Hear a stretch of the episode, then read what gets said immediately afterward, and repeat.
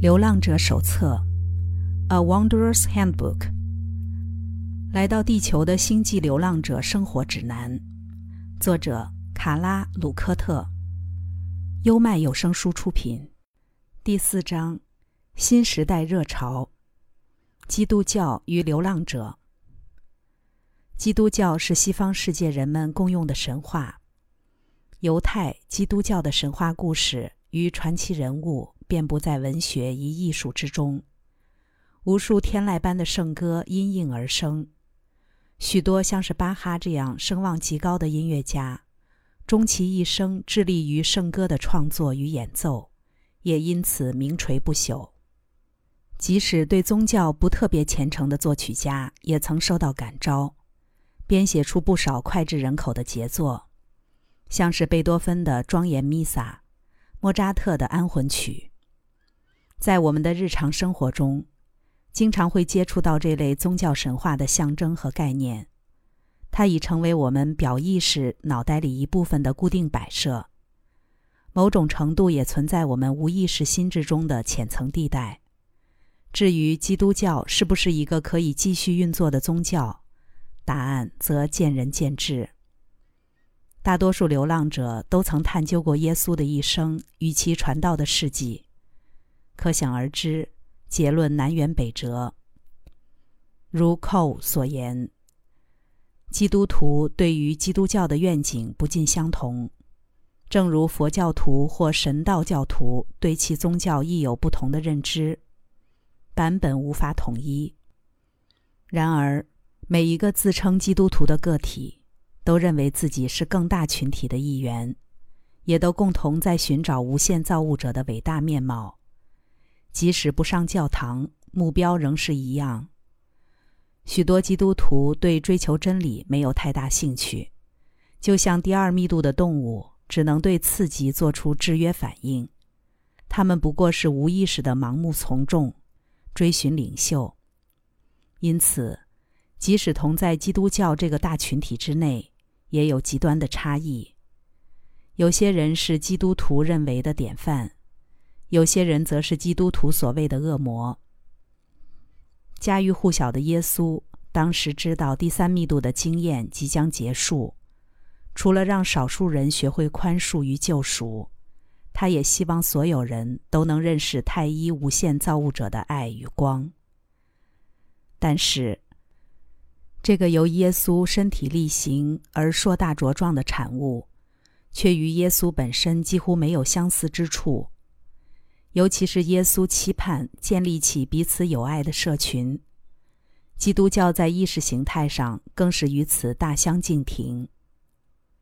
简单、公有、所有人共同分享，才是耶稣当初提出的基本生活形态。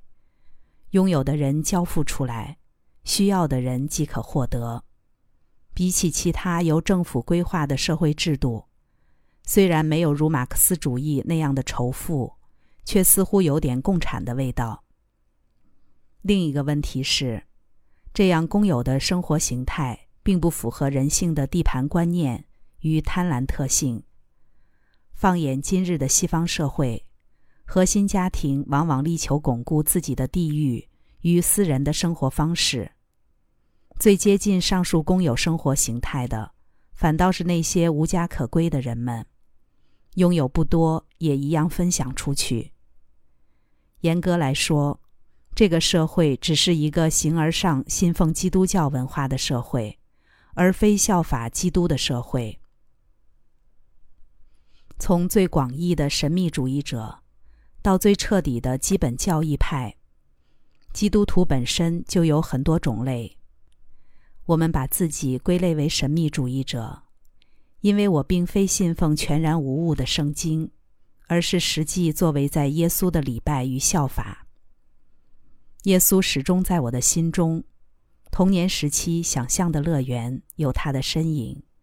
疲惫或灰心的时候，总能握住他的手。我自幼生长于美国圣公会家庭，圣公会是一个能够包容神秘主义的教派。我在圣公会的心灵顾问。多年来，对我的通灵经验都没有异议。身处其他教派的许多人不一定如此幸运，尤其有些教派并不那么理性开明。针对基督教流浪者，我想提出一个与集体礼拜有关的重点。正如 Cole 所提及，教会聚众礼拜时，成员除了极为虔诚的信徒，也有根本不在乎基督的人。他们出现在这儿，可能只是基于习俗、商业人脉或社交。因此，我很早就说服自己。不用去认识大家是谁，只要全心的投入礼拜，并且相信这里也有人同样真诚。这个观念使我能持续留在这个宗教和我所服侍的教区里，切实奉行圣公会式的服务，年复一年，十年如一。对我而言，神圣的文字与礼拜的仪式是如此亲切。我欢喜迎接这庄严的本质，内在满是慰藉与力量。我可以安坐下来，与会众共饮圣杯，聆听熟悉的圣餐话语。它象征耶稣基督爱的核心。我感受到自己对耶稣的爱与亲密，也深刻连接到了圣灵。牧师的讲道、教堂的圣乐、教会年斋戒。与实验的纪律，都让我获益良多。但这也仅代表了他正好契合我的需要。我从未因此诱劝他人改变信仰。我相信阅读这本手册的每位追寻者，都能在适当的时间找到适合自己灵性旅程的表达方式。如果你希望与我讨论如何寻求耶稣或成为基督徒，也请尽管写信给我。林恩是一位睿智熟虑的女士，她分享了自己的经验。先说明，我不是要为宗教辩护。虽然从小生长于基本教义派家庭，我却非常厌恶基督教。成长过程中，我排斥教会、宗教组织和相关的所有一切。地狱之火，天谴。魔鬼等的故事吓坏了我，让我深信自己如果没有按照规矩走，就死定了。其实我大可就接受这种控制，我的朋友们都乐于有人告诉我们他们该做什么，何时该做。我怎么不也这样就好呢？我却反叛、抗拒、努力逃避每一样教会教导我的事情。我也研读了其他宗教典籍。特别是东方的宗教，我想找到所谓的真理，如果它存在的话。有一段时间，我成了不可知论者，但从未停止探寻。换句话说，我不允许任何人控制我。我想自己找到适合自己的东西，而且我做到了。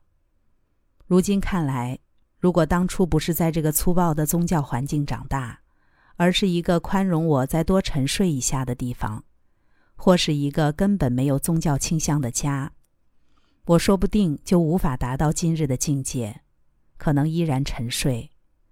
即使是我那么讨厌的教会，也给过我某些我并不排斥的观念，尽管我只保留了我认为有用的部分，而回顾起来，我曾经憎恶的那些。对我的心灵成长其实也有必要。凡事都有其目的，没错，我们确实可能觉察到某些宗教的负面形式，像是遭到恐惧的控制。然而，就宇宙全体的完美秩序看来，面对这样的疯狂行径，一定存在着某种解法。二十年前，若是有人这样跟我说，我会认为他们若不是笨蛋，就是疯了。当时的我受到宗教观念的过度迫害，无法洞见这样宏大的远景。如今年岁较长，回头看，我看见自己这一生多么完美，好的、坏的，尤其是丑陋的，都是完美的一环。我感谢多年前那些观念狭隘且思想顽固的老师，教导了我毕生难忘的事情。然而，不是每个人都需要这类型的教导，因此我不会特别推荐给你或别人。这是个很个别的事，而我只是试图表达：宇宙本身就是完美的，每件事都有缘由，别用外表来评论它。一三一也发觉，基督教不全然是好的，但都有其正面的意义。我清楚感觉到自己正处在灵性觉醒中，这与我的基督教徒养成过程有关。虽然它在我的成长时期不是那么重要，高中毕业离家之后，我甚至抗拒它很长一段时间。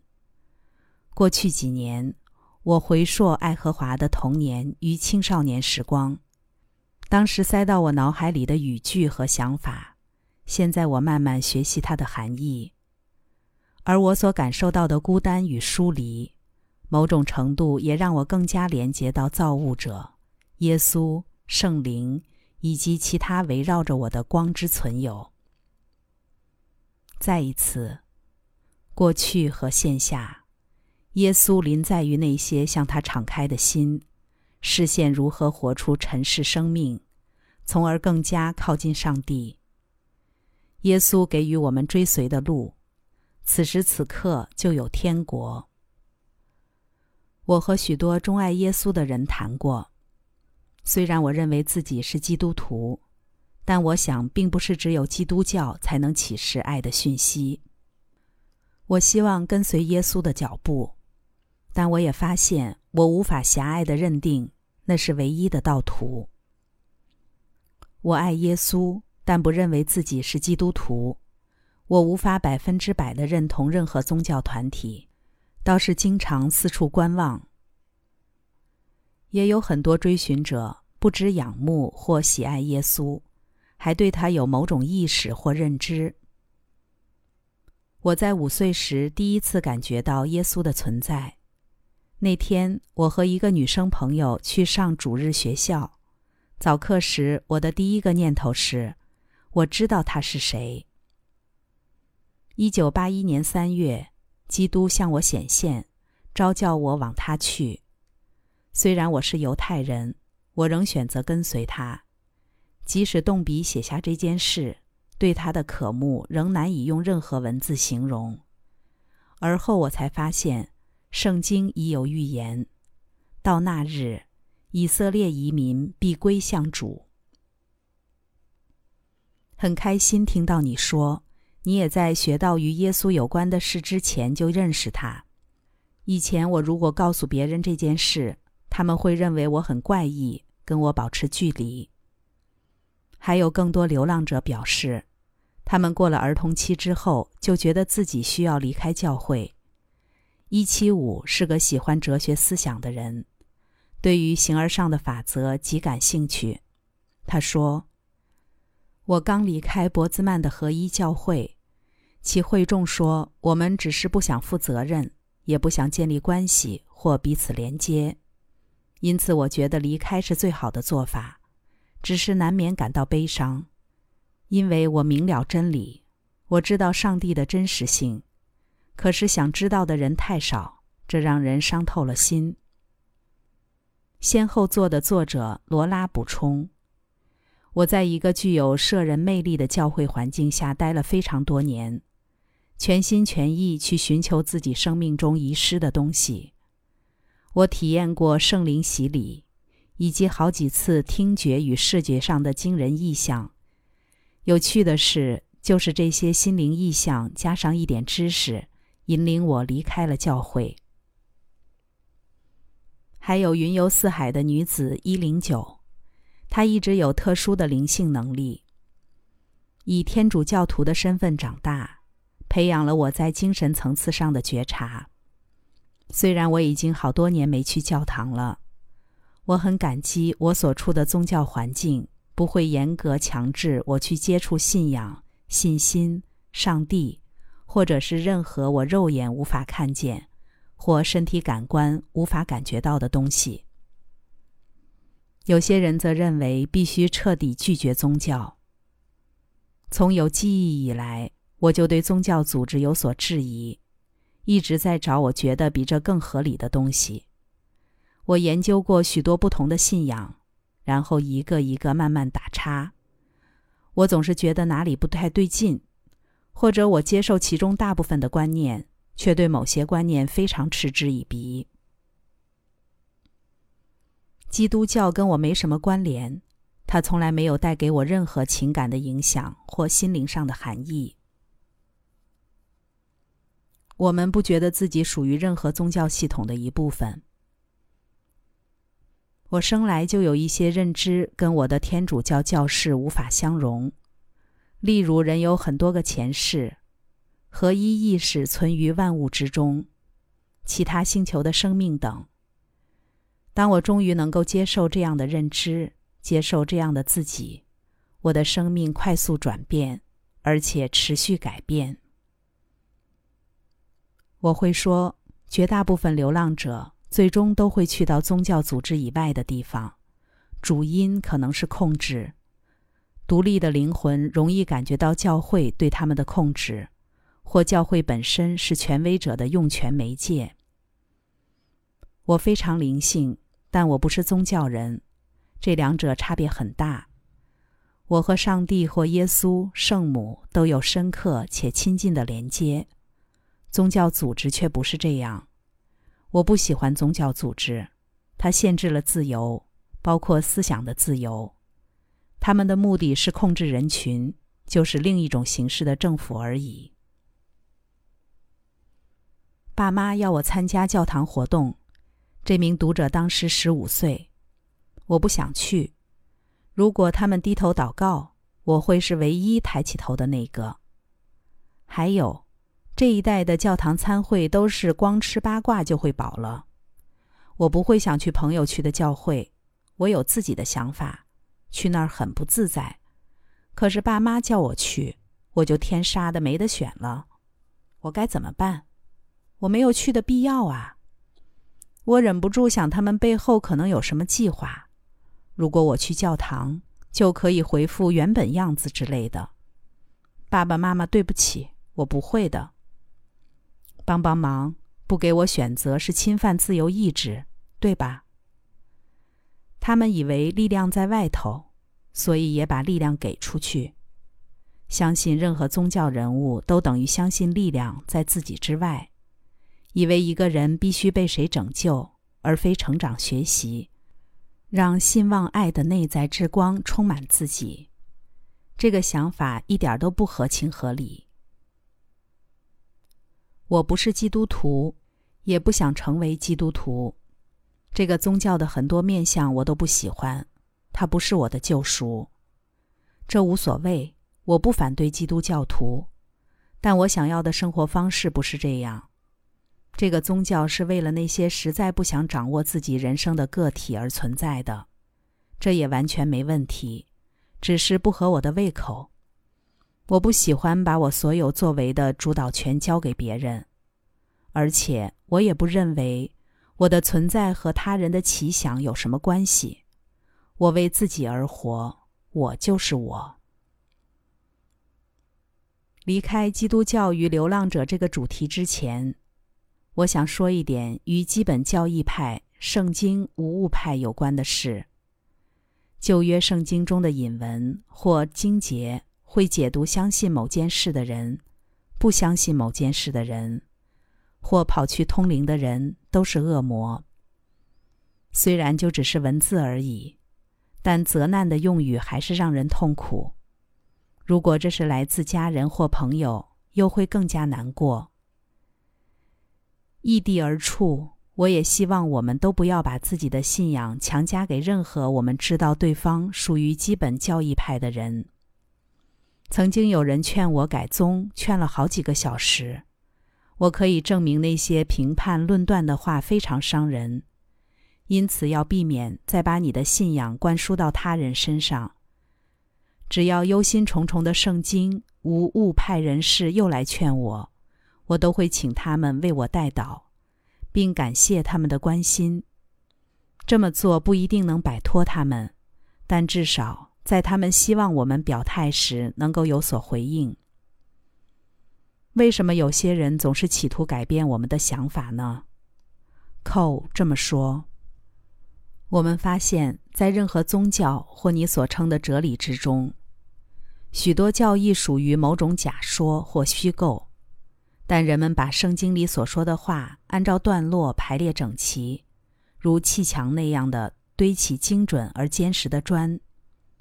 他们以稳固、确定的态度解读经文，好让信徒的所有问题都有一个明确的答案。在这里。奥秘的空间所剩无几，因为对于刚刚踏上灵性之旅的人而言，要是潜意识里承认了奥秘无所不在，那真的是令人不安。就像圣经无误派和基本教义派人士，希望每样事物都完全按照圣经经节的字句形式，该做什么，不该做什么，该说什么，不该说什么。整齐的言行模式固然有一种安全感，但如此紧绷的灵性铁衣，反而会让灵性局外人穿了过敏。自我学习与成长的空间是流浪者的必需品。来自北欧国家的奥图，他从一只蚂蚁身上得到了某种领悟。加入阿南达马家之后不久，我前往西柏林参加一个瑜伽静修营。几次我们到外面去，看着人来人往，我可以感觉到，就是从那时候开始，某个过去不曾存在的东西出现我的意识里。我们坐在地板上听讲，空间里的能量让人高昂，而我盯着地面，看到一只黑色的蚂蚁快速地越过了木头地板，它的移动对我产生了作用，一种令人屏息的宽阔包围着我。那是生命的悸动。我的脑中闪过一个念头：那只蚂蚁要比坐在这里的我们更活。我试着拿这件事去跟某个人分享，但对方似乎不想与我多谈。又过了六年多，我才真正理解自己当时的认知，也才真正起身去找寻组织之外的生命力。戴尔·乔利补充：“我不认同任何宗教组织，我将自己的信念置于一个简单的宇宙法则之上。我听过亚特兰蒂斯人及古埃及人的故事，有一阵子我也追随一的法则。我们都是一体的一个部分，合一无限。我们被赋予自由意志，也应该尊重所有人的自由意志。”这是唯一能掌管我们行动的规则或宗旨。每一个存在都是平等的，也都是全体造物的协同创造者，在宇宙伟大的拓展过程中，一同支持了许多文明与生命。我相信的是这件事情。上述一的法则引自通灵著作《一的法则》。书中的通灵讯息来自星际邦联的 Ra 群体，经由我们小组传输而问世。Co 则是星际邦联内另一个包含 Ra 的群体，我目前几乎只和他们一起工作。Co 提到他们的通灵资料。我们不是要把人们从目前满意的路径上移开，也不想在任何人面前放置阻碍。然而。在你们之中有许多案例显示，最为竭诚追寻的人，往往本身就是对传统文化与宗教体系已经感到疏离的人。对于这些个体，我们提供一个全面性、非教条式的角度，让他们据此看待造物者、被造者以及每个灵性追寻者在宇宙造物中的位置。我们希望借此服务这些寻求心灵家屋、盼得安身立命的人。我们无意建立任何教会，也不希望在你们的世界里获得权利。反之，我们仅透过管道，就像现在的这个器皿，传出讯息，提供给可能需要的个体。如果有人说一的法则是某个我们一定要相信的东西，请将上面的引文读给他听。这些星际群体分享他们的想法，但没有劝我们改变信仰的欲望。因此，当我们和别人提及一的法则时，请切记：分享，但不坚持主张。刚才带来的是《流浪者手册》第四章：新时代热潮，基督教与流浪者。优麦有声书出品。